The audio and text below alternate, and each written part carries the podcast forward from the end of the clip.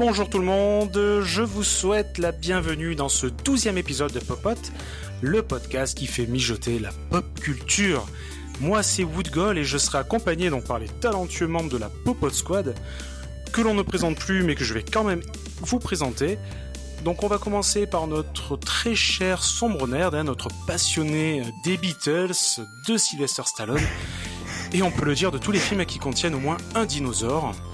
Notre pro gamer en versus fighting, amateur également donc de tatami virtuel euh, et de jeux vidéo japonais bien sûr, hein, tels que la série Persona.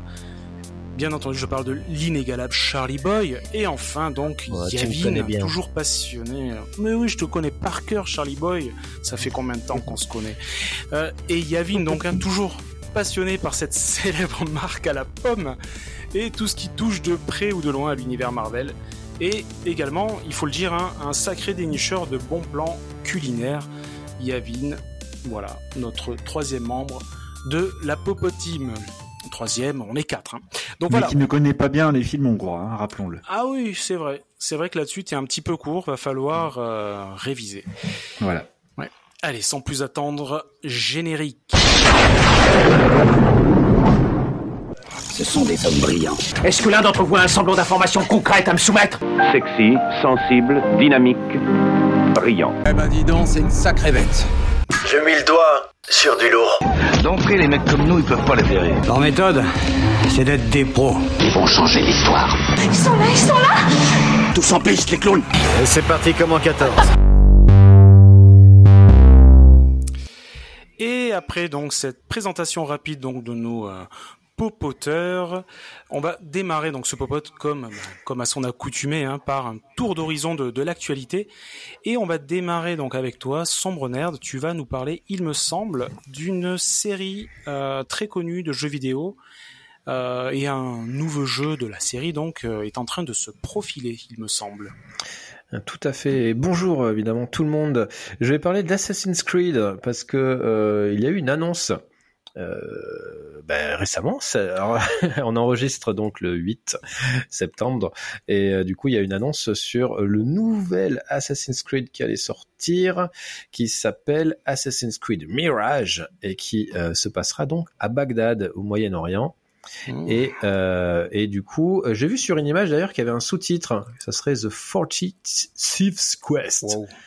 A priori, j'avais vu passer ça sur une image, donc c'est possible que euh, ça parle des 40 voleurs aussi.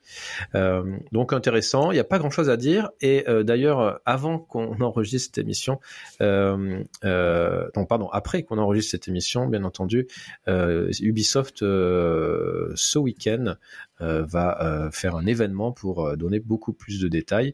Mais voilà, c'est un, un événement néanmoins, Assassin's Creed Mirage, très attendu par beaucoup, beaucoup de joueurs, mais je crois par personne d'entre nous. je ne sais pas pourquoi on parle de ça au final, parce que je crois que tout le monde s'en fout ici. Non, si, on a Charlie Boy, je Non, crois, un pas petit forcément. non, pas forcément, mais euh, parce, en fait, là, Ah. je suis hypé par le retour euh, aux racines orientales d'Assassin's Creed, puisque moi, je suis, euh, je reste un, un fervent défenseur du tout premier, qui avait plein de défauts, mais j'aimais bien le contexte euh, à Jérusalem, j'aimais bien le côté oriental, et euh, je suis content qu'il y ait un petit retour aux sources. Euh, Très bien. Et du coup, en plus de cela, néanmoins, a été- ont été annoncés un Assassin's Creed Red. Alors, je sais pas si c'est le nom euh, définitif qui se passera lui au Japon, Ah. Euh, et Assassin's Creed Neo, euh, qui euh, lui se passera vraisemblablement à la fin du Saint-Empire romain germanique, donc plutôt au début du 19e siècle. euh, d'après les, les informations que j'ai pu, euh, pu avoir, euh, de, de, de Bloomberg, je crois qu'elle a sorti ça, je sais plus. Donc voilà, les deux jeux feraient partie du projet Assassin's Creed Infinity, donc une sorte de multiverse en fait. C'est la mode, bien entendu. Euh, mais ils en avaient parlé depuis longtemps, hein, depuis quelques temps déjà, Ubisoft, de, de créer un multiverse. Donc voilà, tout ça devrait être attendu euh, pour 2024. Voilà pour Assassin's Creed et euh, voilà du jeu français. Oui, Cocorico donc attendu, oui, par une, euh, par beaucoup de joueurs. Hein. Beaucoup de joueurs sont euh, sont vraiment hypés par par cette licence depuis de, de nombreuses années. Ça fait combien de temps que ça existe Assassin's Creed? Presque 20 ans peut-être, non? C'est quoi le premier? Non, 2001. pas encore 20 ans. Non, on doit non, pas non, être loin, c'est-. 2000, euh, 2007, 2007. je dirais le premier. non? 2007. Ah ok ouais. Oui, non, je tout me à suis peut-être un peu enflammé en effet. 15 ouais. ans. Mm, Ouais, moi ça, ça commence à compter. Donc on va passer donc du jeu vidéo à euh, sans transition aucune hein, à de la génération d'images par intelligence artificielle. Il me semble, c'est toi Charlie Boy qui voulait nous, nous parler un petit peu de ça, qui est en train un petit peu de, révolutionner euh, potentiellement euh, l'art, qui sait. Bah, sans transition aucune, mais un peu quand même, puisque finalement, euh, l'IA, euh, là, dans les années à venir, l'IA va prendre beaucoup de place dans justement dans les créations d'univers, même de personnages, euh, en ce qui concerne le jeu vidéo. Mais je voulais pas parler de ça. Effectivement, les mecs, on n'en a pas, on en a pas fini avec l'intelligence artificielle. Ça ne fait que commencer.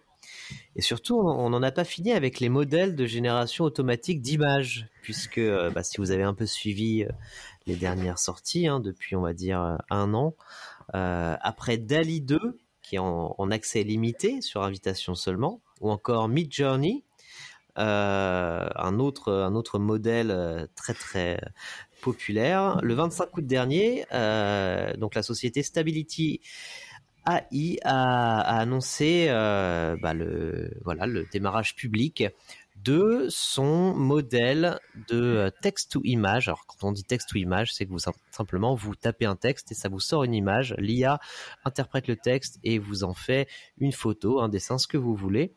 Euh, et cette fois-ci, c'est open source. Ça s'appelle Stable Diffusion. Pourquoi c'est une révolution? Ben, Parce que déjà, euh, ça fait beaucoup de modèles de génération automatique qui sortent. Ils sont tous euh, plus performants les uns que les autres. Euh, là, c'est difficile à dire. C'est un peu tôt pour dire si Stable Diffusion est plus performant que Midjourney ou DALI 2, mais en tout cas, vu les premières images qui sortent, c'est très très impressionnant et surtout, eh ben, c'est open source. Donc là, il n'y a pas de limitation, c'est pas sur invitation, tout le monde peut l'utiliser et euh, c'est en train de causer une petite révolution, surtout dans les univers euh, créatifs. Donc tout ce qui va être design, euh, mais on va voir, on va voir, ça pose des problèmes même au-delà de ça. Euh, moi, je vais pas vous mentir, je suis très client. Euh, moi, j'adore. Et pour moi, l'IA, ça reste un outil qui offre euh, des possibilités extraordinaires.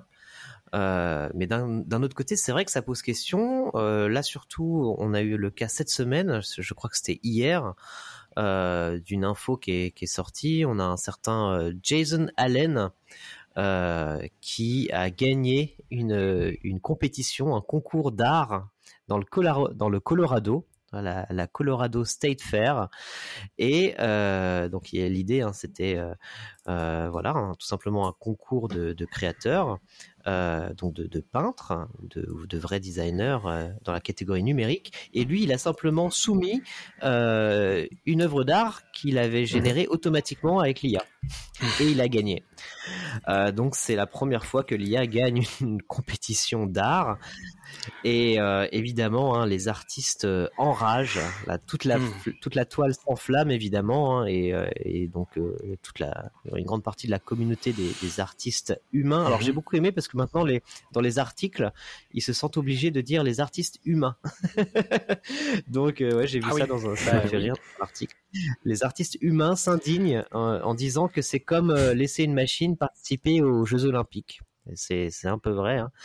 Et donc vous pouvez aller voir. Hein, euh, je crois que l'œuvre d'art en question s'appelle euh, Space Opera euh, Théâtre, je crois, un truc comme ça.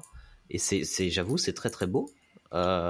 C'est, vraiment joli, sauf que il a juste, il a juste auto-généré.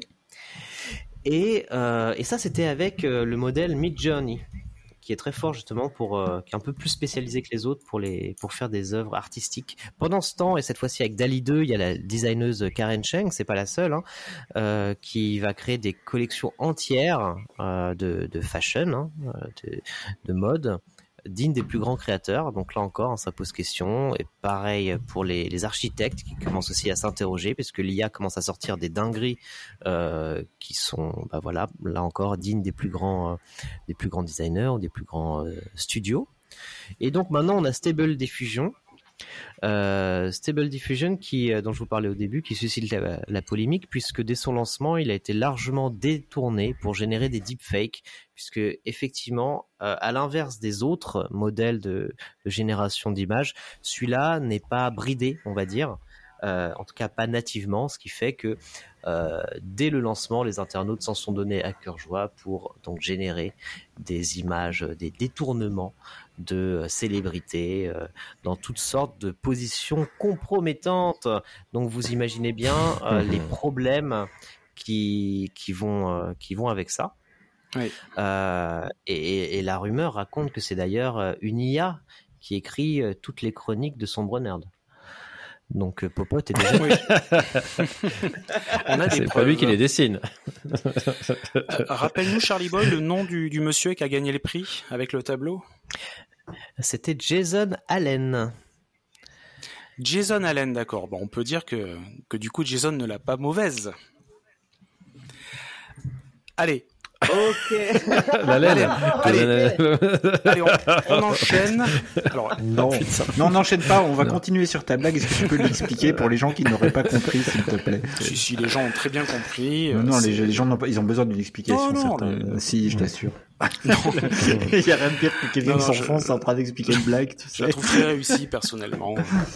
Moi, j'aimerais bien qu'on voit les images si Charlie Boy peut nous les montrer. si tu peux. Ah bah bien sûr, je vous les ai envoyés on est, on est en plein dans, le, dans les conditions du direct. Je vous les ai mis dans le chat. Euh, la fameuse œuvre qui a gagné hein, Space Opera Théâtre. Euh, voilà. Donc, euh, il, est, il est premier degré. Moi, c'est d'un tableau j'ai bien compris, mais je ne te montrerai pas des images d'Emma Watson dans des petites tenues. Ah. en tout cas, ah. pas en direct. Peut-être en antenne. Allez hop, sexisme. Ça dérape. Euh, tout, ça tous les red euh, flags allumés. Il faut que je rattrape le truc là. bon, en tout cas, ce qu'on peut dire sur la génération euh, d'images, c'est que les gens, toi, moi, n'importe qui, peut, on peut aller tester, in fine. Ces outils sont, sont open source, donc on peut, on peut aller créer nos propres tableaux et se prendre pour des apprentis artistes et peut-être décrocher les prix derrière avec un petit peu d'aide de l'IA du coup. Tout à fait. Et cela dit, hein, pour euh, un petit peu nuancer euh, ce que j'ai dit sur Jason Allen qui a gagné euh, entre guillemets sans aucun effort, il dit quand même que il a passé plus de 80 heures à confectionner le prompt nécessaire à la création ah, de cette image. Et donc lui, son, son argument, c'est qu'il y a quand même du boulot derrière parce qu'il a il a peaufiné un prompt pendant pendant hmm. des jours. Euh, du coup, prochain débat, est-ce que les prompts c'est de l'art? Exactement. Peut-être pour un prochain, dans le prochain popote, en effet. Yavin, avant de te laisser la parole, je vais placer ma petite actualité et je vais vous parler ah, de quoi oui. Super. c'est ça, c'est un espèce de, de faux je lancement à rebours comme ça. Voilà. je me rendors, je reviens tout à l'heure. Exactement, tu peux te, tu peux te recoucher. Donc on vous parlait donc de jeux vidéo, on vous parlait de génération d'images. Maintenant, on va vous parler d'un animé prévu tiré d'un jeu vidéo qui est Cyberpunk 2077. On vous en avait euh, déjà euh, parlé, hein, ce jeu de CD Projekt, qui a fait beaucoup parler de lui car il est sorti tout buggé. Et bon, aujourd'hui, c'est plus le cas. Hein, il s'est vraiment bien amélioré. Donc, si vous si vous, n'avez pas dormi, euh, vécu dans une grotte ces euh, deux dernières années, vous vous en avez sûrement entendu parler de ce jeu vidéo. Et donc il y a un animé Cyberpunk qui est euh, qui est prévu, qui va débarquer sur Netflix sur ce mois de septembre. Donc ça s'appelle Cyberpunk Edge Runners et ça va se dérouler dans la ville fictive de Night City, hein, là où le jeu se déroule. Et l'intrigue c'est quoi? On suit donc l'histoire d'un gamin des rues qui tente de survivre dans un futur obsédé par la technologie et la transformation du corps. Il va devenir un Edge Runner, un mercenaire hors la loi, également connu sous le nom de Cyberpunk. Donc voilà un petit peu, euh, ça pose un peu le, le décor. La série est développée par le studio Trigger notamment studio responsable du film Pro Mare, que je n'ai pas vu, ou encore des séries animées Kill la Kill ou Tengen Topa Guren Lagan, je n'ai pas vu non plus. Retenez en tout cas que le, studio est connu euh, et, reconnu, on peut dire, pour son style visuel très très euh, enlevé, très très énergique en fait. Donc voilà, ça va, euh, ça va défourailler dans les chaumières. Et il y a une bande-annonce de disponible. Par contre, je n'ai pas euh, de date, mais ça sera sur septembre. Et si vous avez Netflix, vous allez le voir arriver. pour tout amateur, amatrice de d'univers cyberpunk, ça peut valoir le coup de se replonger dans cet univers-là. Voilà. Et pour le coup, là, Yavin, je fais un vrai lancement. tu vas nous parler encore de jeux vidéo, mais plus du côté hardware, il me semble. Peut-être côté Sega, qui sait Qui sait, exactement. Je vais parler de quoi De la Sega Mega Drive Mini 2. Pour les gens qui se souviennent pas de la Mega Drive, et je pense que vous vous en souvenez tous de la Mega Drive, vous avez tous eu le bon goût d'avoir une Mega Drive et de la préférer à cette grosse boost de la Super, de Super Nintendo, bien sûr. Parce que j'ai Pardon Il y a quelqu'un qui n'est pas d'accord Non. On, peut lui couper le son, s'il vous plaît. Merci. J'avoue, je fais un peu de provoque, je fais un peu de provoque gratuite. Et, euh, et après, j'aime beaucoup aussi la Super Nintendo, mais il se trouve que j'avais la Mega Drive et je n'avais pas l'argent pour la Super Nintendo. Voilà, c'est de la pure jalousie. Merci beaucoup. Donc euh, tout ça pour dire quoi? C'est une console des années 90, console de l'ère 16 bits. Ce n'est pas de la pornographie que je dis là. 16 bits, c'était la, euh, je ne sais pas comment on dit, l'espèce de hum, puissance du processeur, enfin ce que ça représentait. Je ne suis pas, je ne suis pas euh, développeur hardware. Euh, tout ça pour. Ça se voit. Pardon? Ça se, ça, ça, se, ça, se, ça, se sent. Merci beaucoup. J'ai l'impression de me faire lyncher en direct. Donc c'est vraiment super. Donc euh, la Mega Drive Mini 2, pourquoi 2 Parce qu'il y en a eu une précédente. Vous savez, les consoles mini, c'est cette mode actuelle chez les constructeurs de créer des consoles un peu pour euh, fans nostalgiques, finalement, des consoles un peu bridées avec un package de jeux inclus et pas la possibilité d'en ajouter de nouveaux. Et donc euh, suite au succès de la Mega Drive Mini première du nom, bah, il a été décidé d'en sortir une deuxième avec un nouveau package de jeux et qui reprend des jeux et de la Mega Drive, console iconique du début des années 90, et de son, sa plateforme Mega CD qui avait fait tant de bruit à l'époque, beaucoup dans la presse et très peu dans les ventes, en présence de jeux de très mauvaise qualité sauf quelques-uns, et on va voir ça. Donc voilà, la Mega Drive Mini 2, elle est annoncée pour le 27 octobre, c'est tout bientôt. Elle va coûter 109 euros, 110 euros à peu près. Quand même. Donc euh, oui, c'est pas c'est pas forcément donné, mais euh, quand même pour euh, ce prix-là, si on divise par nombre de jeux, ben on va quand même avoir 60 jeux. Donc voilà, je te laisse faire le calcul en direct Google. Je sais que tu es très matheux et comme ça, ça permettra du coup à nos éditeurs de savoir directement bah, le prix du jeu. Bien voilà, ça ça fait donc. Oui, ça fait donc 1,75€ le jeu, bien sûr. Non, t'es sérieux, t'as calculé 1,75€ le jeu? Donc voilà, bah, c'est pas trop cher hein, finalement quand on rapporte à, ça. Et en fait, bah, on va trouver euh, finalement euh, énormément, énormément bah, de jeux de qualité, euh, du, Afterburner, du Alien Soldier, du Shining Force, du Shining Force CD. Enfin, il y a, y a, vraiment une liste de jeux absolument, absolument colossale sur sur la console. Le seul finalement petit défaut là-dedans, c'est que sur la Mega Drive Mini 1, il y avait deux manettes. Et ici il n'y en aura plus qu'une. Mais ça reste une manette de qualité. C'est une manette de 6 boutons pour ceux qui se souviennent de la manette 6 boutons de la, la Mega Drive. C'est une super euh, mmh. super manette. Et puis euh, et puis voilà c'est un joli cadeau à faire pour euh, pour les fêtes de Noël tout simplement. Si vous connaissez quelqu'un qui a qui a connu cette époque là qui a été fan de Sega ou des gens qui découvrent sur le tard en fait cet univers là et qui aiment bien les, les jeux rétro bah du coup c'est un très joli cadeau de Noël. Et pour le coup le prix peut être relativement raisonnable quand on le, prend dans ce sens. Mais j'avoue que c'est aussi un petit peu cher. Et j'avoue, pour le coup, la sélection euh, est vraiment qualitative. Hein. Euh, il y a mhm. beaucoup, beaucoup de jeux qui donnent envie. Il y a des Street of Rage 3, il y a, il y a du Shining Force, euh, tu l'as dit, il y a du, du Fatal Fury 2. Alors, ça, c'est plutôt ma cam pour le coup. Et Earthworm Jim, vous savez, hein, le petit ver de terre qui nous faisait rêver sur les couvertures de magazines jeux vidéo quand on était petit. Populous aussi. Ah oui. Ah oui, Populous. Qui faisait moins rêver, hein, Populous, parce que graphiquement, il était, enfin, euh, graphiquement, il était moins joli. Euh, il y avait un univers sur Sword James. C'est le 2, hein, d'ailleurs, hein, dans, la, dans, dans, la Mega Drive Mini. Oui, c'est le 2, c'est ça. Qui, qui annonçait. J'ai du mal à voir ça autrement qu'un qu'un objet un peu euh, Madeleine de Proust, en fait. Hum, tu vas papillonner un petit peu sur tous les jeux, mais est-ce que vraiment tu vas t'impliquer sur chaque et les finir? Enfin voilà, ça fait un peu. Mais c'est peut-être ça au final l'objectif de, de, cette console mini, hein, de l'objet de. C'est nous la cible, hein. Euh, c'est les gens comme nous la cible, hein, c'est sûr.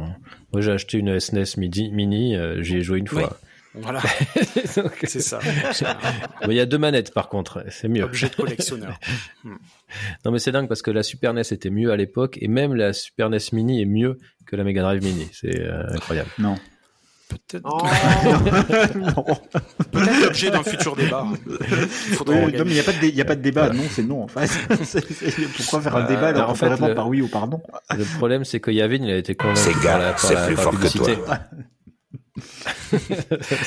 Voilà, il est resté là-dessus. Non, pour, pour, la petite histoire, euh, d'ailleurs, moi j'étais un peu le, le, gros fan de Sega, Master System, et c'est pour ça que je suis passé à la Mega Drive ensuite, Mega CD, 32X, etc. Donc j'ai aussi évidemment bah, sauté sur sur la Sega Saturn, le méga plantage, euh, méga plantage de, tout l'univers. Donc je suis resté braqué pendant deux ans à être un anti PlayStation notoire, et puis au bout d'un moment, bah, je me suis rendu à l'évidence quand même. Donc voilà. Magnifique.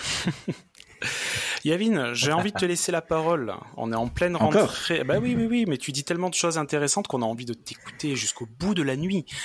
Euh, on est en pleine période de rentrée littéraire et je crois que tu voulais euh, nous en parler et nous questionner, il me semble. Ah oui, tout à fait. La rentrée littéraire, 490 livres et je pense qu'on s'est réparti un petit peu la tâche et que donc euh, chacun va parler de, bah, de sa tranche euh, de livres. Donc euh, je vais laisser son Brenner commencer par ses 137 livres, évidemment. C'est eh ben, c'est parti. J'espère que vous êtes prêts. J'ai la liste. je vous donne, je les ai tous lus. Je vous donne juste une note. Je fais 30 secondes. non, on attend. Le mec qui pousse le gars un peu loin. C'est un peu long. Et en premier degré qui te plante tout le podcast.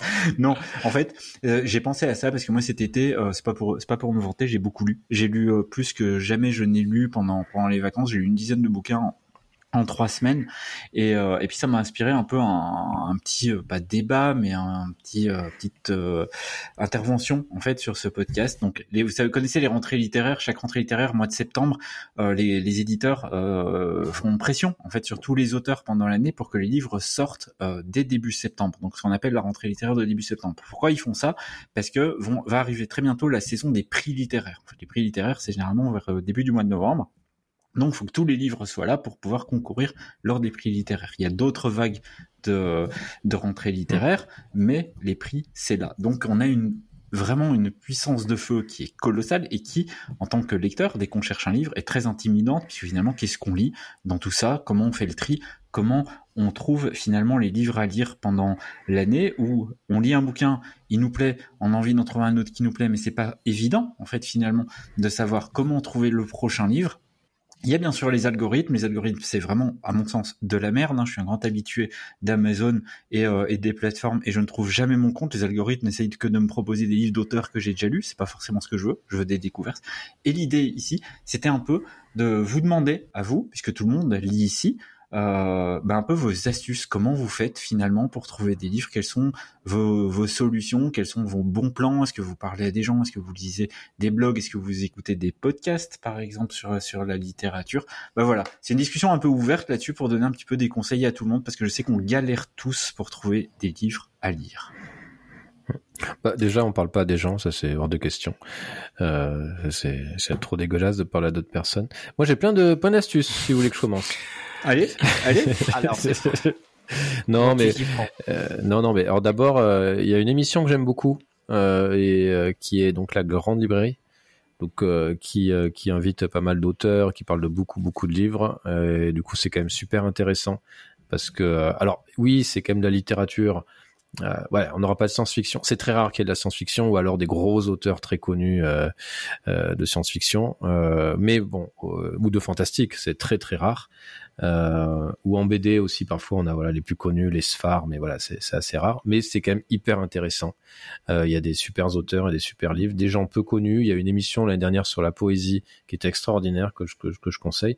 Donc déjà il y a cette émission euh, qui, qui est super chouette qui passe le mercredi soir il me semble sur France 5 euh, donc voilà. Après, moi, j'aime beaucoup les newsletters. Vous le savez, donc je suis abonné à quelques newsletters, donc de d'éditeurs, hein, mais euh, en, particulier, ou de, ou de magazines. Et puis, euh, et puis après, il y a, y a des, euh, évidemment beaucoup de blogueurs. et il y en a un que j'aime bien, c'est Just a Word, qui, qui fait la rentrée littéraire sur, par exemple, de la SF, ou sur les, ou certains éditeurs comme Brajlon, par exemple, donc très fantastique SF. Donc voilà, pour moi qui, suis intéressé par ça, pas que hein, d'ailleurs. Et puis évidemment, euh, ce qui me permet de choisir, c'est quand les, prix, quand ils sont sortis. Moi, je, peux attendre un mois ou deux, je suis pas pressé. Donc les prix, ça aide aussi à faire des choix, ou en tout cas les sélections, les présélections de prix. Euh, je sais que pour le Goncourt, ils en choisissent, je sais pas, une 5, 10, je ne rappelle plus. Il y a des présélections et ça permet aussi de, choisir. Voilà, à vous. Ouais, bah moi je suis un peu dans ton cas. Je vais, je vais attendre, euh, je vais attendre les prix. Et puis à noter que, tu sais, chaque prix a un peu sa sensibilité. Euh, le Goncourt, euh, tu vas avoir les prix féminins, tu vas des différents. Et ça va être vraiment peut-être des typologies de, romans différentes selon les, sensibilités. je sais qu'il y a un prix, les Inrocks par exemple. Et moi, j'ai tendance, mmh euh, après, c'est en fonction des goûts de chacun. Moi, j'ai tendance à me fier un peu à ça. Je pense qu'on a tous des, on a tous soit des blogs, soit des magazines qui correspondent un peu à, plus ou moins à, à, ce qui est dans nos goûts et euh, dans lesquels on se retrouve. Donc après, euh, généralement, tu peux, tu peux faire confiance. En tout cas, moi, c'est comme ça que je, je fais. Je pense que alors, je sais pas si Mad Movies a un prix euh, littéraire, Woodgall, mais tu vas nous dire comment tu fais pour choisir. Non, non, non, Mad Movies n'a pas de prix littéraire, mais par contre, ils ont une rubrique où, ils présentent, où ils présentent des livres. Après, c'est toujours très orienté cinéma fantastique, etc. Donc, tu sors pas trop du, voilà, de cet univers-là, mais il m'était arrivé, en effet, de, bah, d'acheter des livres ou des, des, bandes dessinées par rapport à des recommandations Mad Movies. Mais comme je dis, c'est souvent de, l'horreur ou de la SF, voilà. Donc oui, ça peut être une première approche. Alors moi, je fais partie encore de ces gens qui regardent la télé, n'est-ce pas? Qui écoutent des talk-shows hein, sur certaines chaînes, Arte, euh, voilà, France 5, et parfois donc il y a des invités intéressants et euh, très souvent je prends des notes et je, note leurs livres. et il m'est arrivé comme ça de, tomber sur des auteurs euh, que j'ai envie de découvrir. Euh, notamment sur des sujets de, de société. Euh, donc ça peut être une, une méthode, en tout cas moi c'est comme ça que je peux faire. Sinon directement en librairie, hein, parfois il y, a des, il y a des petits mots des libraires sur les livres. Moi, j'aime bien faire ça et j'aime bien faire parler les libraires. Moi, j'aime bien les lancer. Ils adorent parler des livres qu'ils ont qu'ils ont lus, qu'ils ont aimés. Et très souvent, euh, ça marche sur moi. Je me fais avoir mmh. et derrière, je sors avec 5 six livres ou des mangas, etc. Mais si la personne est bonne, elle peut me elle peut me vendre tout son rayon. Hein. Il n'y a pas de il y a pas de problème quoi. non, je survalide. Ouais. Je survalide complètement. moi. Si on sort si on sort des grandes chaînes euh, nationales où les recommandations ne valent pas grand chose parce que c'est poussé. Oh, ouais. J'essayais d'éviter, mais sinon pas de marque. Non, mais dans, dans, pratiquement toutes les villes de France, en fait, on a souvent des, des grands libraires indépendants. Et, euh, et c'est toujours intéressant d'aller regarder leurs recommandations, de voir effectivement les petites notes qui sont mises sur les livres et d'effectivement discuter parfois avec les, euh, les personnes. Ils sont tous lecteurs. Ce sont des, des lecteurs aguerris quasiment tous dans ce type de librairie. Donc c'est vraiment très très intéressant de leur, mmh. de leur parler. J'ai dit que j'ai lu une dizaine de bouquins sur trois semaines. Bah, c'était que des recommandations de librairie euh, indépendante. Donc voilà. Et j'ai aimé tous les livres que j'ai lus. Donc, euh, ne citons pas de, marque, mais on a déjà cité deux. Non, pas du hein, tout. Puisque tu as dit Amazon et l'autre Fnac. Du coup, il en faut un troisième, sinon le CSA va nous tomber dessus. Cultura. Euh, bah oui. Whirlpool. ah non, du coup, maintenant on est obligé. On, est obligé. du coup, Whirlpool, il y a quoi euh, Siemens, euh, Bosch, la vaisselle. Je, je me retiens d'en dire une autre de bon, notre secteur. non, mais non, ne dis pas Adidas. Puma. Allez. Il faut une troisième, les gars. Oh, non, non. Allez, Nike, c'est parti. Allez, au revoir. Ça, les relou. Le bordel. Allez, bon, merci messieurs hein, pour pour ces différentes euh, ce petit tour euh, d'actualité. Euh, c'était euh, c'était très intéressant. Et nous allons donc maintenant passer donc à la, la présentation des différentes œuvres. Hein. Qu'est-ce que l'on a vu, lu ce mois-ci, pas joué, car on va pas parler de jeux vidéo. On va commencer donc par deux énormes séries de fantasy, d'heroic fantasy, hein, qui sont sorties quasiment instantanément sur ah cette euh, rentrée 2022 euh, et qui font beaucoup beaucoup parler d'elle. Euh, et c'est Charlie Boy hein, qui voulait nous introduire le, le, sujet.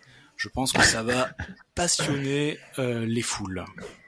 C'est pas ironique ce que je dis. Honnêtement, bah oui, hein, je sais bien parce que honnêtement, c'est la folie. Euh, c'est la folie en ce moment. On a une, rentrée chargée pour le plus grand bonheur des amateurs de fantasy, avec les sorties, vous le savez, en quasi simultané de House of the Dragon, donc euh, Game of Thrones, et du Seigneur des Anneaux, les Anneaux de pouvoir sur Amazon. Euh, et House of the Dragon, c'est sur HBO, j'ai pas précisé. Donc deux séries qui sortent en concurrence frontale à tous les niveaux, hein, tellement elles ont des elles ont de points communs. Parce que, en fait, quand il réfléchit, on est sur deux séries de fantasy. Les deux sont adaptées de sagas littéraires cultes. Dans les deux cas, on a affaire à des préquels, puisque euh, donc ça se passe avant euh, les, les, œuvres originales. Hein. House of the Dragon, ça se passe une centaine d'années avant. Et les Anneaux de Pouvoir, pour le coup, je crois que ça se passe 7000 ans avant euh, les événements du Seigneur des Anneaux. Donc des préquels dans, les deux cas. Et enfin, dans les deux cas, euh, l'action est très centrée autour de personnages féminins forts. C'est un peu, on a l'impression en tout cas que c'est un peu le parti pris des deux côtés. Euh, c'est un peu la tendance du moment d'ailleurs, et tant mieux. Et du coup, beaucoup de points communs entre les deux. Alors peut-être récapituler un peu hein, les les synopsis. Alors du côté House of the Dragon, comme je l'ai dit, la série se déroule 172 ans avant l'époque de Game of Thrones et raconte les événements qui ont provoqué une guerre civile appelée la danse des dragons et qui a donc conduit à la perte des dragons et au début de la mhm. chute de la maison Targaryen. Puisque euh, pour ceux d'entre vous qui ont suivi Game of Thrones, hein, vous savez bien au début de, Game of Thrones, il n'y a pas de dragons, ils sont tous euh, morts ou en tout cas ils ont disparu. Et euh, cette fameuse maison Targaryen, qui était anciennement la, la plus puissante, etc., la plus prestigieuse, doit se reconstruire. Et, et, en fait, ça parle de ça. Donc, House of the Dragon, c'est comment on en est arrivé là? On va voir des, des personnages euh, bah, de la famille Targaryen. Ça va vraiment être euh, la maison euh, centrale et, tous les événements vont, se passer autour de cette maison-là. C'est une des grosses différences. Alors à noter, hein, on a que à ce jour, on a que deux, non trois épisodes qui sont sortis. Donc euh, peut-être un peu trop tôt pour se, ouais voilà c'est ça, un peu trop tôt pour se prononcer, mais mais là euh, dans ce qu'on peut voir, il y a une grosse différence par rapport à Game of Thrones euh, au classique, c'est que vous savez ce qui faisait la force, en tout cas une des grandes forces de Game of Thrones, ça c'était bah, le fait que chaque épisode est centré sur une maison différente. Donc on avait vraiment une galerie de portraits avec, c'est un peu une série chorale où d'un épisode à l'autre, on allait suivre des héros ou des anti-héros différents aux quatre coins du continent. Euh, là, on a l'air d'être plutôt sur une unité de d'espace, en tout cas. Et euh, en tout cas, ça a l'air d'être, euh, oui, très centré sur la maison Targaryen. On a plus ces, ces va-et-vient entre entre différents personnages, protagonistes principaux. C'est ça. Euh, mm. Bon, par contre, ce qui n'a pas changé par rapport à la à la recette d'origine, c'est qu'on retrouve hein, ce qui a fait le succès de Game of Thrones. Pour l'instant, voilà, comme j'ai dit, il y a que trois épisodes, mais on retrouve donc des dilemmes cornéliens, des choix hyper cruels à chaque fois, des choix moraux surtout. Hein, parce que Game of Thrones, c'est ça qui a fait son succès aussi, c'est que c'est une série où où on impose euh, entre guillemets aux, aux spectateurs des choix moraux. Euh, et, en fait, il n'y a jamais de bon choix. Euh, ça et la violence gratuite, évidemment. Donc euh, voilà, vous serez pas dépaysés parce qu'on retrouve tous ces ingrédients là. Voilà, gratuite parce que voilà, c'est pas forcément toujours nécessaire. et donc. Donc pour l'instant, bah, on dira, on dira peut-être après ce qu'on en a pensé chacun, mais voilà un peu pour, petit résumé. Euh, côté Seigneur des Anneaux, alors moi j'en attendais beaucoup, hein, je vous le dis depuis le début de l'année, euh, j'attends vraiment cette, cette série avec impatience. Euh, alors l'histoire c'est quoi? Si vous avez vraiment pas suivi, bah, ça se déroule 7000 ans avant les événements comptés dans Le Hobbit et dans Le Seigneur des Anneaux. La série est, fondée sur l'histoire de la Terre du Milieu, telle qu'elle est racontée dans les différents écrits de Tolkien. Donc elle commence durant une période de paix relative et va couvrir tous les événements majeurs survenus sur la Terre du Milieu durant ce qu'ils appellent le Second Âge. Euh, donc tout ce qui est euh, la création des anneaux de pouvoir, hein, les fameux anneaux, dont le fameux anneau. Euh, l'histoire du royaume insulaire de Numénor, l'ascension de Sauron, hein, donc le grand méchant, et la dernière alliance entre les elfes et les hommes. Donc voilà le programme en gros. donc là, on en est voilà, euh, là, je crois qu'il y a deux épisodes de sortie. Euh, il y a des personnages. Alors, c'est pas un spoil. Hein, le, personnage qui a l'air d'être le personnage central, ça va être euh, un personnage féminin et celui de Galadriel. donc qu'on connaissait dans, évidemment dans le Seigneur des Anneaux. Là, elle est beaucoup plus jeune. On rappelle que les elfes hein, sont éternels, donc là, ça se passe 7000 ans avant, donc elle est quand même un peu plus jeune. Et, et, donc ça a l'air d'être de beaucoup reposer sur elle, même si pour l'instant on découvre une voilà une petite galerie de personnages secondaires qui ont l'air intéressants, dont le fameux Celebrimbor. Et oui, Celebrimbor, ça vous parle, messieurs. Hein? Mm. en fait, si vous avez joué au jeu vidéo, la Terre du Milieu, comment ça s'appelait d'ailleurs? Shadow of the Shadow of War, je crois que c'est ça. Hein? Euh, Il y en a eu deux, ou deux ou trois. Hein. C'était Middle Earth, euh, enfin la Terre du Milieu, l'ombre du Mordor. L'ombre du Mordor, euh, c'est ça. Et, l'ombre de la guerre.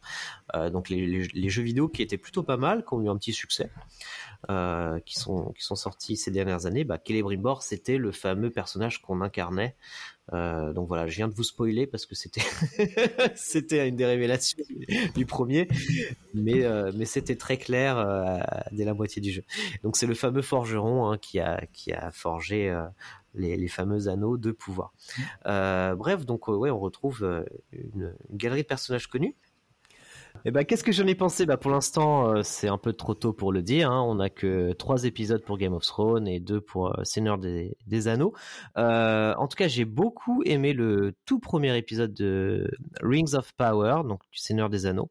J'ai trouvé ça très beau, euh, cette, euh, euh, cet épisode qui, qui est en fait une mise en situation, hein, qui, qui replace le contexte d'un temps où, où le mal n'existait pas et, et l'apparition du, du, mal.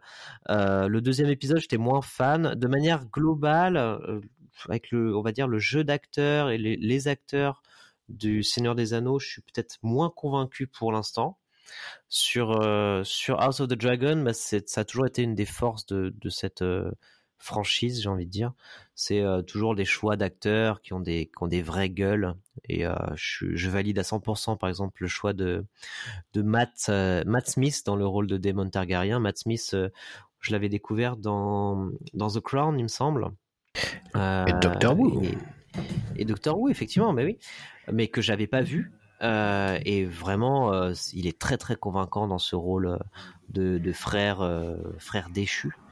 Donc voilà. Et vous, messieurs, je crois que vous avez, on, l'a tous vu ici, mm. les, les, deux séries. Qu'est-ce que vous en avez pensé du coup? Mais moi, je suis pas d'accord avec toi. Je trouve justement que le Docteur Wu, il va pas du tout dans ce rôle. Eh oui, c'est le clash. Ouais, ouais. C'est le clash, c'est parti. Ah bah moi, je suis non, mais alors moi, du coup, je suis pas d'accord. Non, mais euh, en, je suis pas complètement. Alors, en fait, dans House of the Dragon, je trouve que je suis plutôt en phase avec le casting. La plupart sur euh, ouais, la, plupart des, des choix. Euh, J'aime beaucoup, euh, en effet, la, la, princesse. Je trouve qu'elle est vraiment bien, bien choisie, bien réussie. donc, et vraiment, l'actrice est vraiment formidable.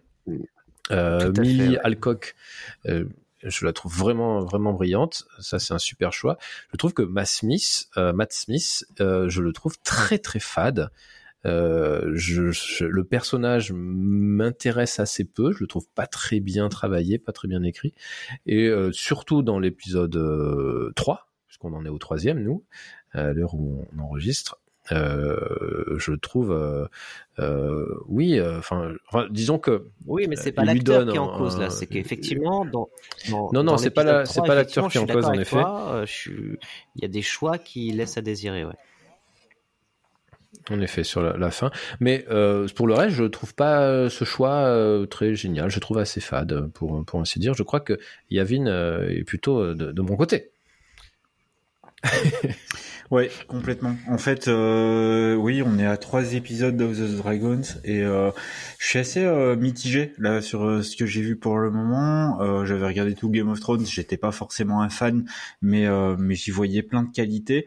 J'avais un, un, de mes amis qui avait décrit ce qui faisait le succès de Game of Thrones et j'avais trouvé son parallèle très intéressant à l'époque parce que lui, il, il, disait ça marche parce qu'en fait ça ça utilise des ficelles de télé-réalité.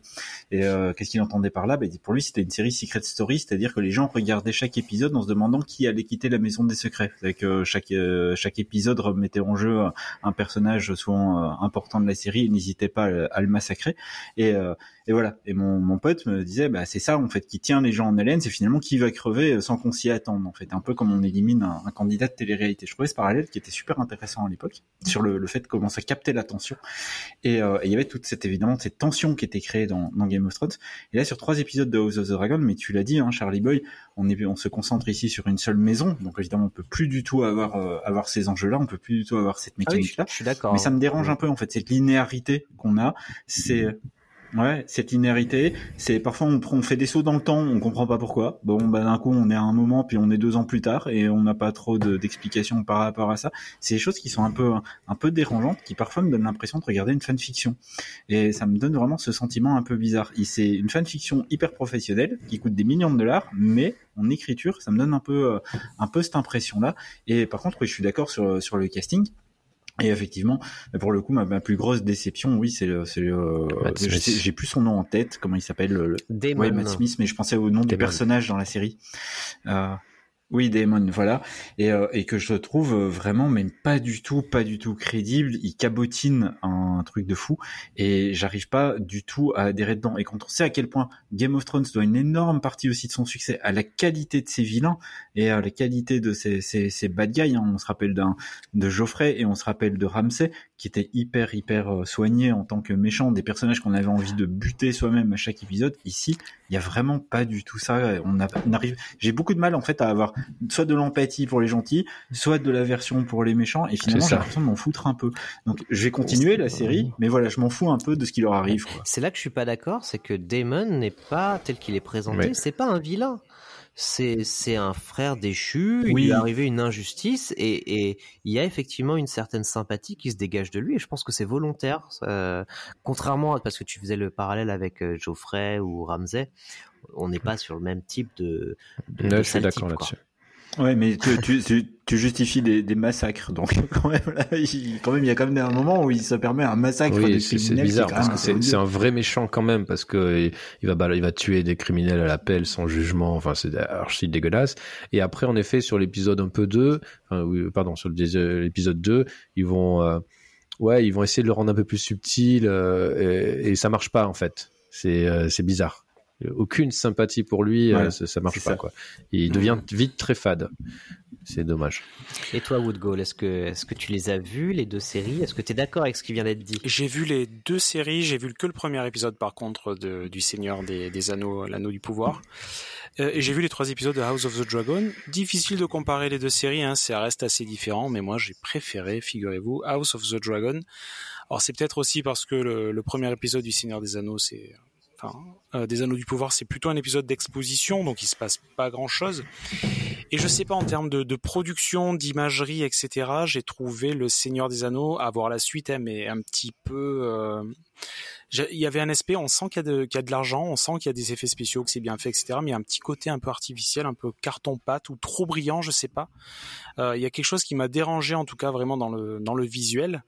Et pour l'instant, pas trop d'empathie pour les, les, personnages, donc avoir euh, avoir la suite. Hein. Mais il faut dire que j'ai vu l'épisode avec euh, avec quelqu'un, hein, il ou elle se reconnaîtra. qui, qui, parlait beaucoup en fait, qui oh, un peu tout, et ça m'a peut-être un petit peu sorti de, de l'épisode en fait. Donc c'est peut-être ça. Aïe aïe aïe aïe aïe aïe aïe aïe. Exactement. si tu nous écoutes, mais, mais j'aimais dans le côté House of the Le fait qu'on soit focalisé que sur une famille. Game of Thrones, ce côté choral pouvait un peu, je pense, desservir la, série. Parfois, on faisait on revoyait des familles 4 5 épisodes après et on, savait plus trop on savait plus trop qui est qui. Alors que là, l'unité de lieu, l'unité de, surtout de lieu reste à peu près la même. Donc il n'y a pas une ribambelle de personnages et, euh, et je trouve que quand ça, c'est peut-être une série un peu plus accessible, euh, divertissante. Et puis c'est euh, puis c'est intéressant de voir Castral Rock occupé comme ça par la, la famille Targaryen. Voilà, mm. donc moi je, je mets devant pour l'instant le House of the mm. Dragons et j'ai hâte de, de voir la suite. C'est marrant ce que tu dis par rapport à l'image euh, lisse, par exemple, du Seigneur des Anneaux. C'est vrai que c'est une image euh, qui est, qui est, assez lisse, avec des couleurs très saturées et tout. Et tu disais que tu, tu préfères euh, l'image de House of the Dragon et la qualité. C'est une image plus granuleuse, plus sale, qui correspond à ce qui a toujours été fait dans, dans Game of Thrones. Mais au niveau des, des effets spéciaux, moi j'ai justement trouvé que The Dragon était très en dessous. Quand tu vois King's Landing, c'est assez dégueulasse. En fait, euh, c'est absolument, absolument pas crédible. Il y a des, il y a des fonds ah à certains moments qui sont vraiment même pas à la hauteur du tout de ce qui avait été fait dans Game of Thrones, c'est qui m'ont hmm. beaucoup choqué. Ouais, c'est ça. Et c'est vraiment choquant. Et, et quand on, j'ai entendu plusieurs fois le House of Dragon visuellement, c'est très au-dessus, j'ai du mal à comprendre. je, suis pareil. Euh, Yavin, on est pour une pour une fois qu'on est d'accord sur tout. Yavin, c'est incroyable. Ah. non, mais euh, alors moi j'ai bien aimé en fait dans le Seigneur des Anneaux justement les effets spéciaux, le travail sur les lumières. Mais je suis pas étonné en fait de ça parce que même dans euh, Peter Jackson avait fait ce travail-là avec les elfes de, les rendre un peu plus lisses, un peu plus euh, euh, merveilleux dans le sens euh, lumineux, quoi. et alors que quand on est sur les, phases plus sombres avec les avec les, avec les méchants, là, du coup, mm. on est plus dans cette lumière-là, on est plus, on est quelque chose sur un peu plus mm. organique. moi, j'ai trouvé que le travail là-dessus artistique du Seigneur des Anneaux, il est vraiment hyper intéressant. Euh, après, je suis pas hyper d'accord avec ce que tu as dit, Charlie Boy, sur le fait que Galadriel était le personnage bah, principal. Je suis pas sûr de ça. dans le premier, c'est oui, c'est ça. Dans le premier, c'est vrai qu'on a le sentiment que c'est un peu tourné vers elle, mais dans le deuxième, on la voit bah, guerre. Euh, et ça va plus sur Elrond. Ah oui, euh, et puis elle, elle fait beaucoup de natation sans spoiler, elle, elle, est très fan de natation. euh, mais euh. moi, par contre, je suis d'accord ouais, sur le sur la qualité de l'image, etc. On retrouve ce qu'on avait dans les films. Euh, on retrouve cette patte, un peu ce grain euh, qui est voulu et c'est mmh. lié au fait qu'on mmh. suit principalement des elfes. Euh, après moi l'épisode 2 bon c'est trop tôt hein, c'est vraiment trop tôt pour dire.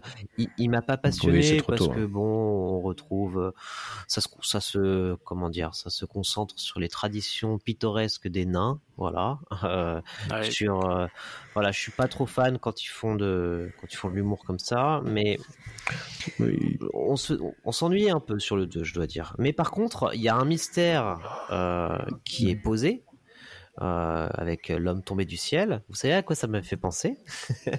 Ça m'a fait penser, bah, évidemment, à Diablo 3.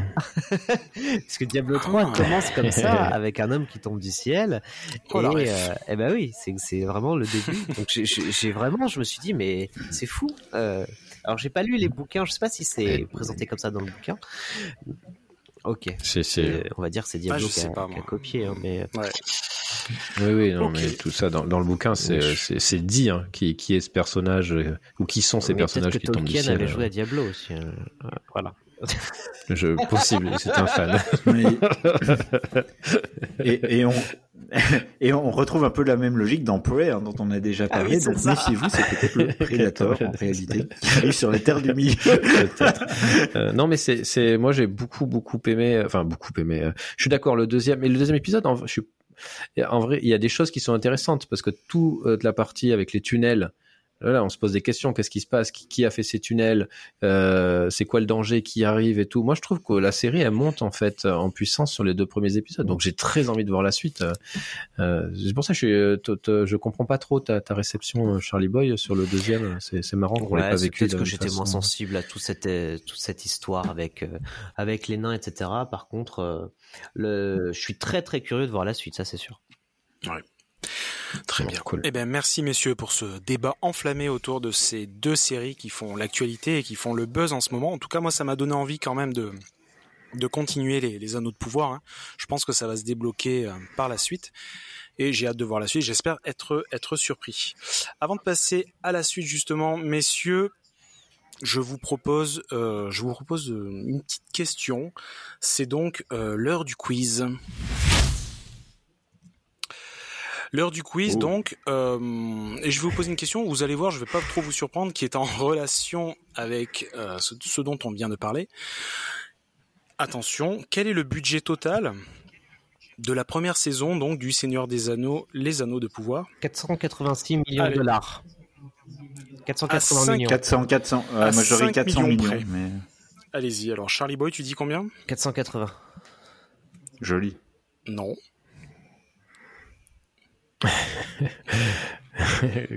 Oui, mais. Non, non, non, non, c'est pas ça. 90. non plus, c'est à 5. Non, non, c'est à 5 Tu, tu veux le chiffre exact, en fait, c'est ça, à l'euro. Ah oui, oui. Bon, il y a une pas loin, en vrai. 485 Oui, 490, bon, on n'est pas loin, on tourne 475. pas mal 465 millions de dollars. Mais il a donné 5 réponses C'est Ah c'est ça. Ouais, Totalement. comme ça, Mais ce podcast est injuste, voilà, c'est comme ça. Le point ne va n'ira à personne. ah, non, non, mais, ce podcast est injuste, Yavin. C'est honteux, c'est honteux. Ce podcast est injuste. Je, je, tiens à rappeler, je tiens à rappeler que le, au premier épisode de ce podcast, j'avais capitalisé un million de points. Les auditeurs le savent. Vous me les avez retirés, mais les auditeurs le savent. Ce podcast est injuste, Yavin, tu l'as dit. Bon, sachez en tout cas que, le budget de cette première saison, il dépasse à elle toute seule, donc le coût des trois films réalisés par euh, Peter Jackson. Pour vous donner un petit peu un ordre de grandeur. C'est hmm. donc pharaonique. Allez, on passe à la suite donc euh, avec Sombre Nerd. Hein, on va rester dans l'univers de la série. Sombre Nerd, tu vas nous présenter une série d'animation pour adultes. Je sais pas si on peut la nommer ainsi, qui est. Euh... Ça je, peur. je n'ai pas dit film pour adultes, j'ai dit série d'animation pour adultes. Hein. C'est pas pareil. Diffusé aussi sur Amazon Prime. Allez Jérémy, je te laisse la parole, coquinou. Voilà, oui, alors pour euh, pour adultes, mais pas pas ce genre d'adulte. Oui, je vais parler, euh, je vais, je vais parler Don Don, euh, Don Don, une super série d'animation, mais en fait c'est c'est de l'animation sans en est, enfin sans est, sans n'est pas. C'est, je vais expliquer pourquoi. Euh, c'est une série que j'ai adoré. Voilà, il est, c'est vrai que j'aime bien parler de choses que j'ai pas forcément euh, aimées parce que parfois c'est bien de dire du mal. Et puis vous êtes toujours tellement bienveillant qu'il faut bien qu'il y en ait un qui prenne le rôle des méchants. Mais là, cette fois, je vais faire le gentil avec une série que je trouve vraiment extraordinaire. Ça s'appelle Undone et c'est en effet sur Prime Video. Alors pourquoi je l'adore? Euh, bah, j'ai noté trois points principalement. Euh, il y a le premier point, c'est pour la technique. Euh, c'est vrai que je ne crois pas en avoir euh, souvent, euh, souvent parlé ici, mais c'est quelque chose qui me fascine au cinéma. C'est la technique qu'il y a derrière. C'est des choses que j'aime beaucoup. J'aime beaucoup, par exemple, tout ce qui est stop motion ou, euh, ou l'animation en volume pour le dire en français, c'est-à-dire l'animation en pas à pas. Hein. Euh, vous avez euh, l'habitude, il y a eu y a eu pas mal d'effets spéciaux qui étaient faits comme ça, des effets spéciaux anciens, genre King Kong, tous les films d'Harry, de Ray Harry, Harryhausen, pardon. Euh, ou encore l'île aux chiens, ou tous les voilà ces gros mythes, etc. Donc c'est des choses qui me passionnent. Mais euh, voilà, je pars dans tous les sens parce que ça n'a rien à voir du tout avec la technique de cette série. pardon.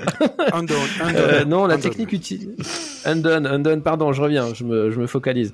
Il est tard. Donc ouais, la technique utilisée en fait par l'animation chez Undone, c'est la rotoscopie. Alors c'est quoi la rotoscopie Allez-vous me demander, vous qui suivez bien. Et en fait, ça, moi, bah je sais. C'est quoi la poser la question En fait, ça consiste euh, seulement, euh, simplement à filmer des acteurs et des actrices en prise de vue réelle. Donc, donc sont, il y en a des vrais acteurs dans cette, euh, dans ce film animé, enfin, dans cette série animée, pardon. Et ensuite, on va ajouter une surcouche, donc dessinée, qui les fera apparaître en dessin animé, tout simplement. Et évidemment, derrière, on, rajoute des, décors bah, façon dessin animé. Et de, un film comme ça, une série d'animation. Euh, c'est assez, euh, c'est assez bluffant. Hein. C'est extrêmement joli. Il faut aller voir les images euh, d'Undone pour voir combien c'est joli. Euh, la touche, la petite patte graphique est vraiment, est vraiment superbe. Et en plus, entre la saison 1 et la saison 2, je crois qu'il y a eu deux années qui se sont écoulées. Je crois que c'était dû au Covid. Euh, c'est encore plus joli, c'est encore plus réussi. Euh, L'animation, elle est encore plus jolie. Donc euh, voilà, ça pousse vraiment à l'admiration. Donc ça, c'est le premier point premier point technique qui, m'importe beaucoup. Le deuxième point, c'est le casting. Donc en effet, on est sur un, un, une série d'animation, mais les acteurs donc qui sont qui jouent réellement sont vraiment formidables. Et en tête, il y a Rosa Salazar, euh, qu'on a un petit peu vu euh, dans euh, le labyrinthe, dans la trilogie de labyrinthe. Je crois qu'elle apparaît à partir dans, du 2. Dans le 2 et 3, elle doit être Rosa Salazar. une jeune actrice et joue le rôle d'Alma, Alma, à elle Emma puisque ça vous intéresse l'orthographe. Et euh, donc c'est une, une, jeune femme qui va euh, parler à son défunt père, euh, père pardon, wow, qui est joué par Bob Odenkirk, ah. Bob Odenkirk que Woodgall et vous-même vous connaissez très bien puisqu'on en a parlé récemment pour Better Call Saul. Better Call Saul, exactement. donc il a un rôle là-dedans. Et en fait, ce qui se passe, c'est qu'elle va, elle va le voir apparaître son père alors qu'il est mort, et il va lui expliquer qu'elle a des pouvoirs. Et ces pouvoirs, en fait, ils lui permettent euh, de voyager dans le temps.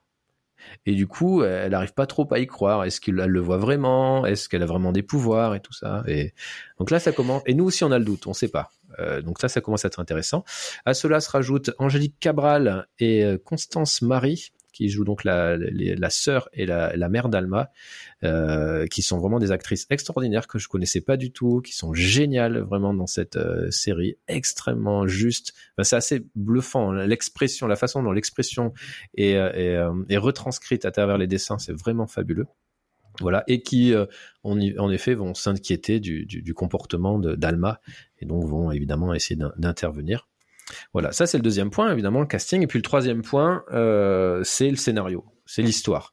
On est vraiment sur quelque chose d'hallucinant. Euh, dans le podcast précédent, on parlait de Everything Everywhere All at Once, où on était vraiment sur du délire aussi euh, visuel et, d'écriture. Mais là, c'est pareil. On est vraiment sur quelque chose de complètement hallucinant. c'est vraiment le terme pour le coup. ça s'est joué sur les couleurs, ça s'est joué sur le rythme, ça c'est vraiment superbe. Euh, on se fait complètement balader. Euh, on ne sait pas. Alors je, là, je me focalise surtout la première saison, mais vraiment, on ne sait pas quoi croire. Quoi croire, pardon. On ne sait pas si euh, elle est folle, en gros. Est-ce que elle, est-ce que ce père qu'elle voit, est-ce qu'il est vraiment réel, ou est-ce qu'elle a vraiment des pouvoirs pour pouvoir voyager, etc., revenir en, revenir dans le temps, donc pouvoir revivre des situations, etc. On n'en sait rien. C'est vraiment très très très très bien écrit et on se laisse on se laisse avoir. Pour le coup, on est c'est pas du tout convenu. On ne sait pas. Euh, on a toujours le doute jusqu'à la fin. Voilà. Et du coup, l'idée, c'est de, cette première saison, c'est de résoudre le mystère de la mort de son père. Voilà. Et, euh, et voilà. Du coup, elle va voyager dans le temps. On est aussi un petit peu sur des sortes d'univers parallèles. On va comprendre ça un petit peu dans la saison 2. Euh, c'est tout ça, c'est maîtrisé d'une main de maître, que ce soit techniquement, en termes d'écriture, de casting, par Raphaël Bob Waxberg et Kate Purdy, qui sont les deux euh, créateurs. Et euh, clairement, je sais pas pour balancer une saloperie sur Marvel, mais clairement, Marvel aurait vraiment tout à apprendre d'aller chercher des, des, gens comme ça. Euh, on aurait vraiment des films beaucoup plus moins convenus, plus intéressants, plus profonds. Euh, voilà, qui prennent plus de risques. Et, euh, et je suis hyper étonné que qu'on ait une série comme ça sur Amazon, euh, Amazon Prime. Et je suis très content, son bonheur, que tu parles de de Waxberg et Purdy, qui sont scénaristes. C'est donc c'est le scénariste et la productrice de la série d'animation BoJack Horseman sur Netflix, qui est une série que j'adore et qui est, enfin, qui brille vraiment justement pour sa narration, euh, qui a un, peu révolutionné mm. euh, la narration mm. pour les, films d'animation euh, pour adultes. Et, et du coup, je savais pas que c'était eux qui étaient à l'origine d'Undone et ça me donne vraiment envie de m'y intéresser. Exactement. Ben oui, oui, tout à fait. J'avais noté. Euh, moi, j'avais regardé que quelques épisodes de, de la série avec le de Bojack. Je sais jamais trop le dire. Euh, mais c'est ouais, très très sombre aussi. Euh, c'est Undone, c'est à la fois drôle et parfois sombre. D'ailleurs, c'est brillant, c'est brillant. Voilà. Bref, c'est une série qui fait du bien euh, dans un paysage où les séries sont, sont souvent bien produites. Je le dis, je, je le dis, mais pardon, je me répète, mais voilà, euh, sont souvent bien produites, mais elles sont souvent, souvent très convenues ça sort du lot. Il faut regarder ce genre de, de produit. Il faut regarder euh, euh, Everything Everywhere All at Once. Il faut regarder Nope, même si j'en ai un peu dit du mal. Ça sort du lot. C'est euh, c'est pas convenu. Il, il, faut aller voir là-dedans. Il faut leur donner leur chance. Il faut, messieurs. C'est paradoxal, hein, parce qu'il a quand même pas dit que du bien de Nope, et là, maintenant il se dit mais oui, mais de le regarder. Mais non, c'est pas ça. Mais en effet, j'ai des critiques euh, sur ce négatif sur ce film, mais ça reste un produit euh, pas convenu dans un dans un paysage où on a souvent mm. des produits euh, convenus. Et euh, du coup, bah, voilà. Et c'est aussi peut-être qu'il y a le ce qui explique le succès de ce film. Après, j'ai pas tout aimé, mais j'ai aimé quand même pas mal de choses. Mm, mm. Très bien. Voilà. On, on, pourrait faire des, euh, un popote sur, euh, sur les séries d'animation d'adultes. Hein. Je sais pas si, euh, si c'est très regardé. Enfin, et non pas les films d'adultes. Ouais, non, pas les films d'adultes. Séries d'animation. tu, tu, vas voir que le stade du podcast va exploser. Oh, mais là, ça va s'envoler, là. Complètement, ouais. Les gens vont pas comprendre, ils vont être déçus. Et n'oubliez pas de, de, ne pas nous écouter quand on vous dit euh, de mettre vos petites filles devant des séries. Prêt, c'est à partir de quand Prêt, t'en as parlé le podcast précédent? 6 ans, non? euh, Yavin. À partir de 6 ans, allez-y. Hein. Après, euh, foncez, quoi. foncez. Merci euh, Sombre Nerd pour cette présentation de Unknown. Euh, moi, ça fait longtemps que je l'ai dans ma dans ma liste de séries d'animation pour adultes à regarder, et euh, ça m'a donné encore plus envie de de m'y lancer. Euh, on va donc quitter un petit peu les, les écrans. Hein. On a beaucoup parlé de de séries. C'est toi, Yavin, hein, qui va nous. Tu souhaitais nous nous présenter un livre il me semble. Eh bien, écoute, bah, vas-y, je te laisse la parole. Mais, mais totalement, on a parlé de la rentrée littéraire, les 490 bouquins, la difficulté de trouver des bouquins à lire, ben voilà un, du coup, comme ça, ça règle la question. Donc évidemment, bah, le, contrat qu'on va passer avec tous les auditeurs, c'est l'acquisition de ce livre est donc obligatoire. Donc il faut après euh, cette chronique se rendre en librairie et l'acheter. Donc évidemment, si on écoute ces chroniques à minuit, bah vous irez attendre devant la librairie que ça ouvre et ça n'ouvrira pas tout de suite. Donc voilà, je vais parler de quoi? En fait, j'ai parlé de Broadway, euh, ah non pas de Broadway, la, rue à New York, ni de comédie musicale. Hein, je vous rassure, on va pas parler de ça. On va parler d'un roman d'un auteur que je ne connaissais pas et je sais que certains d'entre vous ici en fait le connaissent. Il s'appelle Fabrice Caro de son nom de romancier, Fab Caro pour euh, pour les intimes qui l'ont connu euh, pour d'autres choses et Sombre Nerd, je pense en parler ensuite. Euh, c'est un romancier, jeune romancier, je crois. Il n'a pas beaucoup de livres à son actif, il me semble. Je connaissais pas du tout, hein, comme j'ai dit. Et c'est avant tout un auteur de BD. Dans sa carrière, il a surtout fait de, la bande dessinée. Mais ici, on va parler de Broadway, l'un de ses derniers livres, pas le dernier. C'est euh, un livre qui est paru en poche, donc il vous coûtera vraiment pas cher chez Folio, je crois. Et, euh, et le pitch, c'est quoi? Bah, C'est l'histoire d'un gars lambda qui se raconte et surtout, bah, il va partir en fait dans, dans sa narration, il va partir d'une terreur qu'il qui vit lui-même. Bah, c'est une invitation à aller faire du paddle à Biarritz. il va partir de là, donc cette idée de se faire inviter à aller faire du paddle à Biarritz, qui l'angoisse au plus haut point. Donc c'est tout, ça paraît absurde, mais imaginez, imaginez que vous avez jamais fait Ouais, imaginez, vous avez jamais fait de paddle et que des personnes aguerries qui ont déjà fait beaucoup de paddle vous invitent à en faire. Bah, vous imaginez donc facilement l'angoisse que le mec peut vivre à s'imaginer ne pas tenir debout sur son paddle, à reculer quand tout le monde avance sur son paddle alors que les gens avancent, lui reculent, jusqu'à finalement se retrouver seul la nuit au milieu de l'Atlantique après avoir dérivé pendant une semaine sur son paddle alors que tout le monde l'a oublié. Bref, il commence à, partir dans ses délires de d'angoisse que de faire du paddle à Biarritz et il va partir de là pour pour raconter toute son histoire et tout ce qui l'angoisse. De simple point de départ, bah, Fab Caro il brosse un portrait au vitriol en fait des comportements humains, des angoisses de chacun. Il décortique l'absurdité des liens sociaux, par exemple au travers d'un de, ses voisins avec qui il partage absolument rien, il a strictement aucune affinité, mais comme c'est son voisin, il est obligé d'organiser bah, l'apéro mensuel chez lui, euh, soit chez chez lui, soit chez le voisin, bah, sans jamais pouvoir y couper. Donc devient la, la, terreur en fait de son moi à chaque fois de, de voir finalement euh, passer euh, ce cap de, rituel. C'est un voisin qui connaît au final qui à travers une vision absurde d'un gars qui est toujours en train d'enlever des feuilles mortes devant chez lui était comme hiver au point qu'il finit par se demander bah, si le mec se fait pas livrer des feuilles mortes par camion pour avoir toujours quelque chose à balayer. Bah, c'est ce genre d'humour en fait. Donc je vais pas en dire plus tout le livre est du même tonneau et c'est vraiment difficile de tenir plus de 5 pages sans finir mes larmes aux yeux. Je vous assure, c'est vraiment très très compliqué. Et au final, bah en fait, le seul bémol, c'est que si on n'adhère pas trop à cet humour un peu un peu névrosé, bah c'est possible de passer à côté. Mais personnellement, moi j'ai bien aimé cet humour teinté d'absurde et de mélancolie de la vie.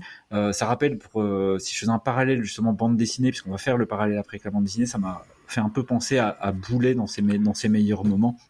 Et donc voilà, c'est un roman facile à lire, c'est vraiment très agréablement écrit, je conseille fortement, et c'est plutôt court, ça se dit vraiment, vraiment très vite. Et si vous devez juste lire un livre euh, là dans les mois à venir, bah ça fait très très bien le boulot et c'est vraiment très drôle.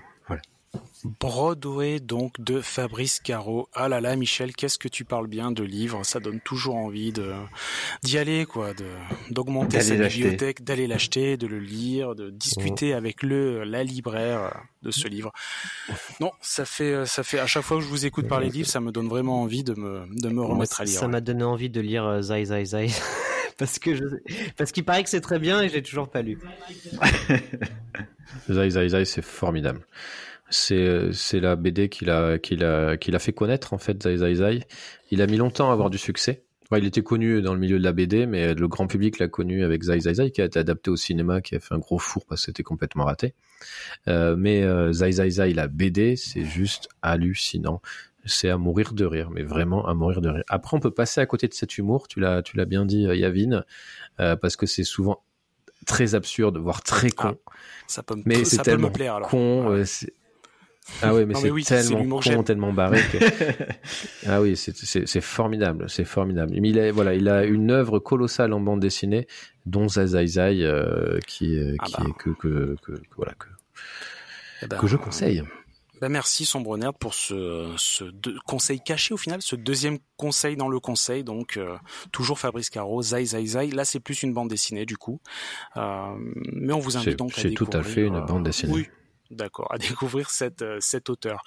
Très bien, messieurs. Alors, avant d'attaquer le dernier sujet, je vous propose de, une petite, euh, une petite aération euh, et je vais vous reposer une, dernière question. C'est donc l'heure du quiz.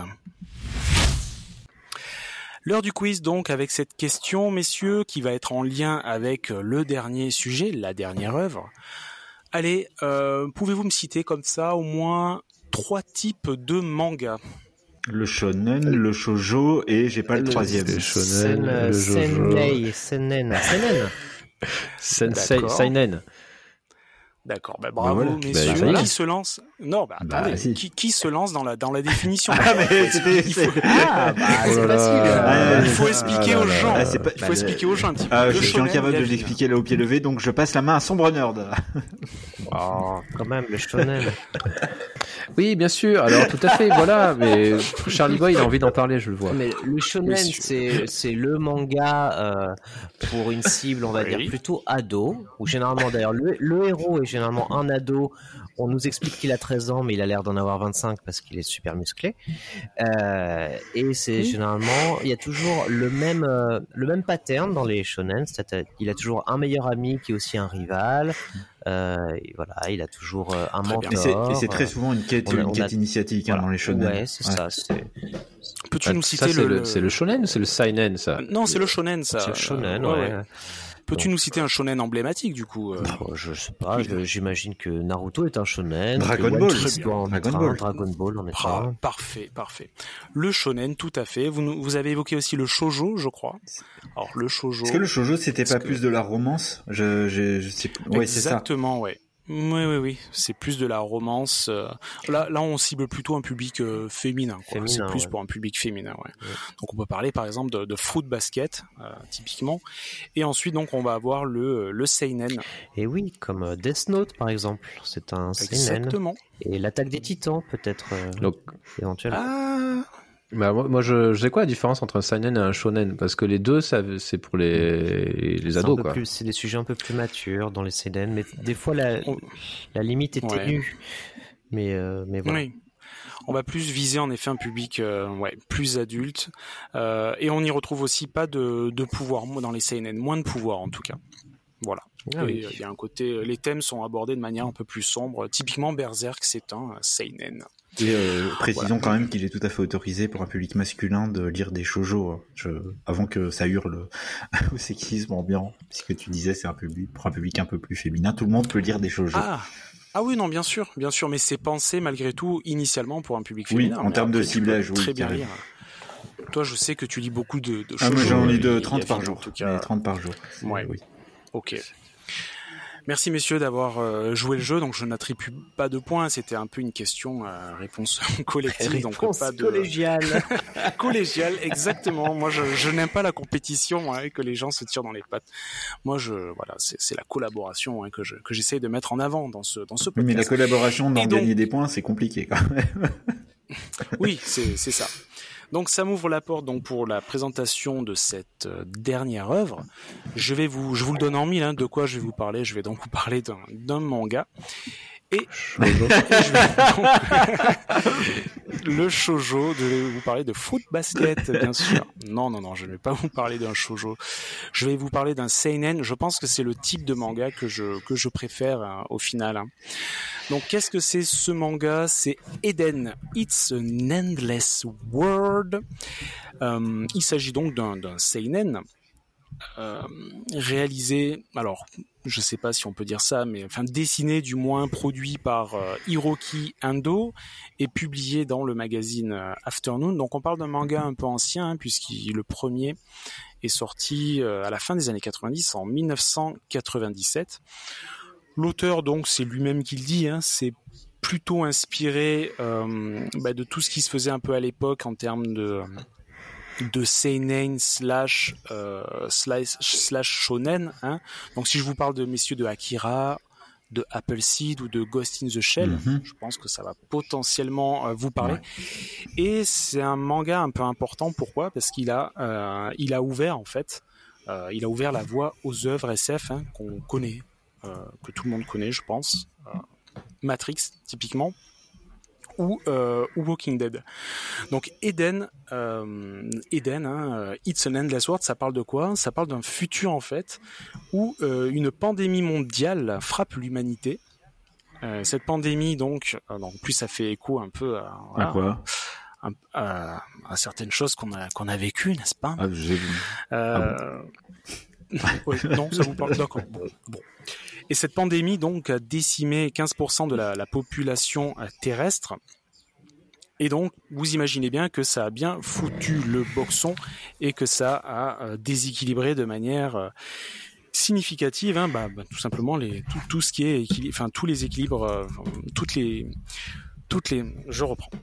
Euh, décimant donc 15% de la population terrestre et modifiant de manière significative l'équilibre politique international. Donc grosse hécatombe hein, euh, qui a eu des répercussions donc sur les, les gouvernements de, de, nombreux pays, devenus euh, les proies de puissantes organisations supranationales. Hein, donc on peut penser un peu à des univers euh, pourquoi pas un peu cyberpunk, avec ces, euh, ces, super entreprises qui prennent en quelque sorte le, le pouvoir. Et, euh, et, donc moi j'ai démarré, j'ai pas tout lu, hein, euh, j'ai pas tout lu, mais j'ai démarré sur le, le, premier tome et je trouve ça plutôt plutôt bien fait. Euh, en termes de en termes de dessin, en termes d'histoire. Les, les, personnages sont intéressants à suivre. C'est assez euh, attention, enfin pour les pour les âmes sensibles, ça, ça reste assez euh, assez violent. Mais en tout cas, moi, ça m'a donné envie de, de continuer et de savoir ce qui se passe par la suite. Donc en suivant ces personnages et je crois que toi sombre nerd tu as tu en as tu as lu les deux premiers il me semble. Toi tu es allé plus loin que moi. Alors toi est-ce que tu je suis allé plus loin que toi mais j'aime bien aller plus loin que toi bah, mon avis, euh, il est très proche, il est souvent il est très proche du tien. Euh, ouais. je crois qu'il y a, alors au Japon, il y a, ils annoncent 18, 18 euh, volumes. Alors je sais pas si en France ils vont sortir. Euh, parfois ils en, ils en mettent plusieurs dans un même volume, donc je, je sais pas. Je crois qu'il y en a 7 aujourd'hui, quelque chose comme ça. Donc en effet, j'ai lu les, les, deux premiers. Et alors moi, j'ai adoré le, le début du premier. Euh, en fait, ce que j'aime beaucoup dans le premier, c'est que c'est complètement huis clos. Tu découvres euh, des personnages, trois personnages qui vivent ensemble. Tu, sais qu'ils sont complètement coupés du monde. Tu as l'impression que c'est les derniers survivants de la Terre, parce que c'est comme ça, ils croient ça. Et puis, en effet, il va se passer un truc où bah, en fait, c'est pas les derniers, euh, c'est pas les derniers survivants. En fait, il y en a que 15% de la planète qui est morte.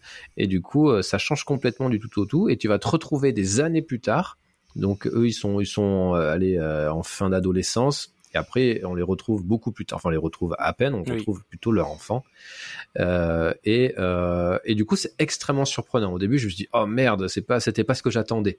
Mmh. Je m'attendais vraiment, allez, je voulais ce huis clos, je voulais qu'il développe cette tension, ce, ce, ouais, cette, ouais, les gens qui commencent un petit peu à flipper de ce qui se passe à l'extérieur, est-ce qu'ils sont vraiment seuls, etc., etc. Bref. Et donc du coup, la proposition change du tout au tout mais c'est bien, c'est vraiment chouette. Euh, on les retrouve quelque part en Amérique, euh, les choses ont changé. Euh, euh, t'essaies de comprendre comment fonctionne l'univers, donc ils te, ils te le font, ils te font comprendre petit à petit, etc. C'est, c'est vraiment, c'est, très violent, c'est très beau visuellement. Ouais, on découvre à chaque page de nouvelles choses. On apprend comment comment fonctionne ce nouveau monde. C'est, c'est assez intéressant. Mmh. Et en effet, c'est très critique les critiques, forcément, c'est ce qu'ils aiment bien faire dans, avec comme comme comme pour Akira, hein, ça, ça, parle de notre présent, donc du présent de l'époque quand ça a été écrit, mais bon, ça fait évidemment écho à notre présent aujourd'hui. Donc c'est très critique de notre société, hein, de consommation, de notre organisation politique, euh, des, des, en effet des, des super entreprises euh, qui euh, qui se développent, etc., qui ont beaucoup de pouvoir politique. C'est c'est très malin, c'est vraiment bien écrit, c'est très chouette. Je conseille aussi. J'ai hâte de, de, de, de lire la suite. Messieurs, vous connaissez, vous, euh, ce, ce, manga qui date quand même de 1997 hein? Est-ce que vous l'aviez vu euh, quelque part ou...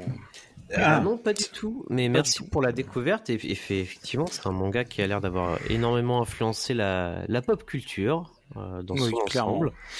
Et, et, donc je vais peut-être te l'emprunter. Mm. Écoute, oui, oui, je le, je le ferai tourner, bien entendu. Euh, Exactement. Mais du coup, tu me l'emprunteras parce que je lui emprunterai avant que tu le lui empruntes. Bien sûr.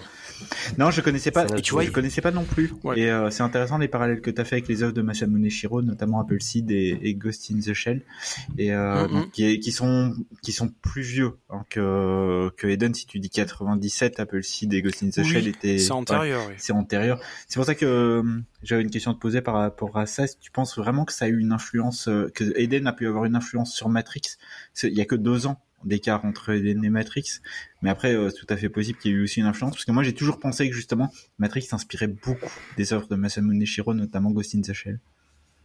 Oui, entre autres, oui. Mais je crois que c'est de leur propre aveu hein, aux frères Wachowski, enfin à l'époque, maintenant c'est des sœurs. Mm-hmm. Mais euh, où ils avaient évoqué qu'ils s'étaient euh, beaucoup inspirés de la de la japanimation, la culture autour de la japanimation, les mangas, etc. Et dans le lot, il y avait aussi euh, Eden, okay. Eden quoi. Ça marche. Mais euh, voilà, mais c'est un ensemble en effet, ouais.